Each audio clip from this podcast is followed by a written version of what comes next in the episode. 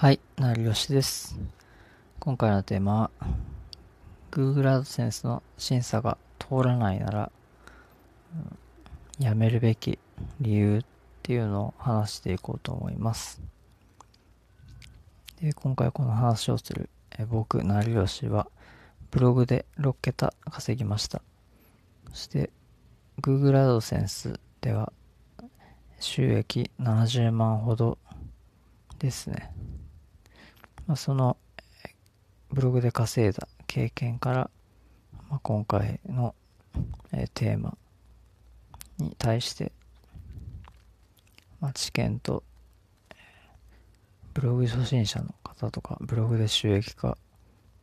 をしたい人に向けて話していこうと思います。で、今回の、えー、話で学べることは、まあ、主に2つだと思いますね。えー、Google AdSense 以外の稼ぐ方法と Google AdSense で審査が通らない人向けの広告になります。で結論としては、アフィリエイト収入を目指す。そしてその事実として、まあ、リスクが低く将来性があるという、え、ことが、え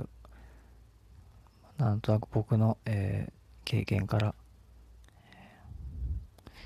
を導き出せて、出しているので、まあ、その話を少し深掘りしていこうと思います。で、基本的には Google AdSense にその稼ぎ方を固執しないことっていうのが大切ですね。まあ、広告収入を稼ぎたい人は結構いると思うんですけど、まあ、Google AdSense 以外に稼ぎ方を広げて収益化するのがうまいやり方なんじゃないかなと思ってます。その辺の、えー、視野を、えー、幅広く持った方が、えー、初心者のうちから、まあ、そこまで、え必要以上に苦労をできるだけしないように稼ぎ続ける、努力できるのかなと思います。で、今回のまず一つ目、えー、Google AdSense 以外の稼ぐ方法についてですが、これはまあアフィリエイト収入を目指すということです。で、その Google AdSense で、まあ、審査が通る、通らないは関係ないですね。それ以上に気長に待ち、えー、ブログ運営をするのが本質だと思ってます。その審査が、え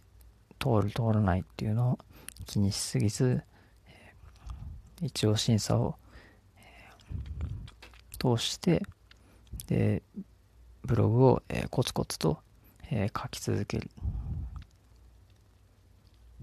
今、読者のためになる記事を、え、書き続けるっていうのが本質で、まあ、Google AdSense の審査に固執はしない方がいいということを、えブログ初心者の方は特に、マインドの面でも、え大切かなと思ってます。で、具体的にはその審査期間はその長いので焦らない方がいいです。で公式サイト、Google の方では、まあ、2週間ほどかかりますよと説明があるんですけど、まあ、多くの方の、まあ、レビューとかを意見を聞いていればわかるかと思いますが、実際は1ヶ月以上とかかかるケースが非常に多いので、まあ、まり、なおさら、まあ、審査が通る、通らないということに対して固執するのは、あまり良くないということが、わかるかなと思います。で、記事の投稿の継続と更新を、え気にせず行っていくっていう、えスタンスも、え他の広告収入を得る上でも必要な考え方や体制だと思ってますね。で、えー、Google AdSense の審査にもう10回以上落ちましたっていう人もいると思うんですけど、そういう人はまあブログの仕組みに問題があるのかなと思います。で、よくある話として、プライバシーポリシーの記載を、えー、するべきというふうに審査を通す方法として、え、宣言している場合がありますが、まあ、これに関しては、まあ、しても、え、もちろんいいのですが、ま、そこが、え、必ずしも、ま、正解ではないとも、え、思っています。で、とにかく、えー、先ほども繰り返しですが、え、記事更新、え、ブログの執筆を、え、続ける、更新し続けるという、スタンスが大事なので、まあ、プライバシーのポリシーを、記載して、でその同時に、審査を待っている間は、ひたすら、まあ、記事更新を、しておくっていうのが、まあ、いい手かなと思います。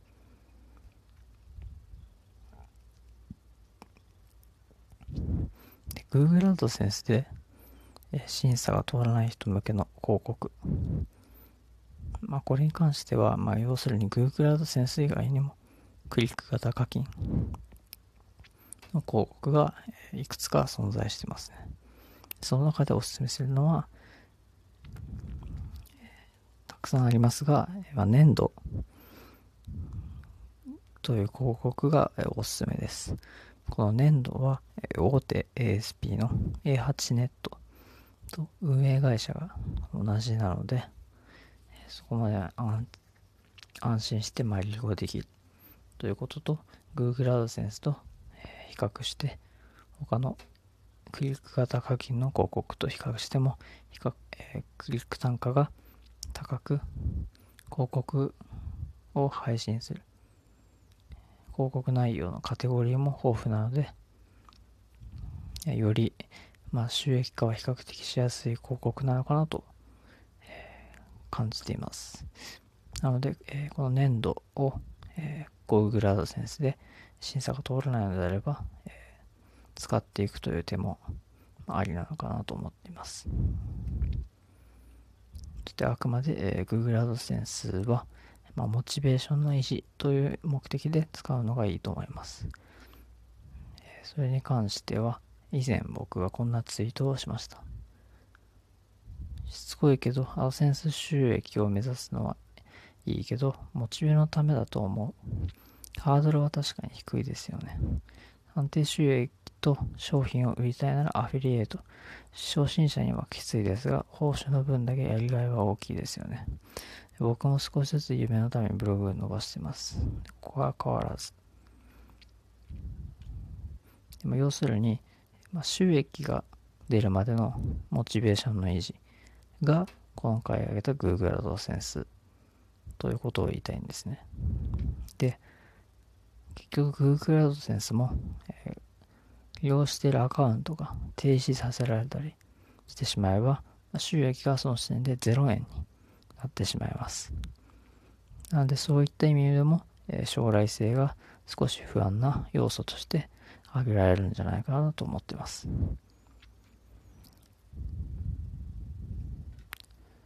で、えー、ここまで、え Google AdSense は審査が通らないのでやめるべき理由っていうのを話してきましたがえ、最後にまとめます。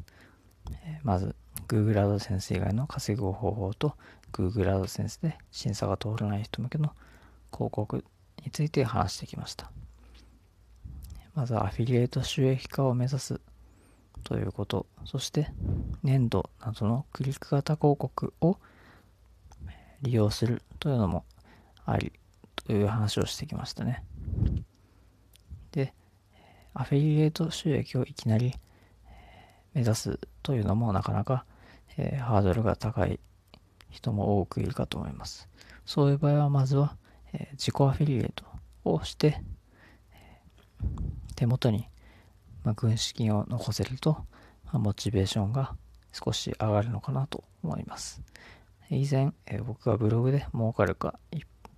えー、試して1万円稼いだ方法を公開という、えー、記事を以前ブログで書いたんで、まあ、そちらを合わせてあの見ていただけると、まあ、すぐに、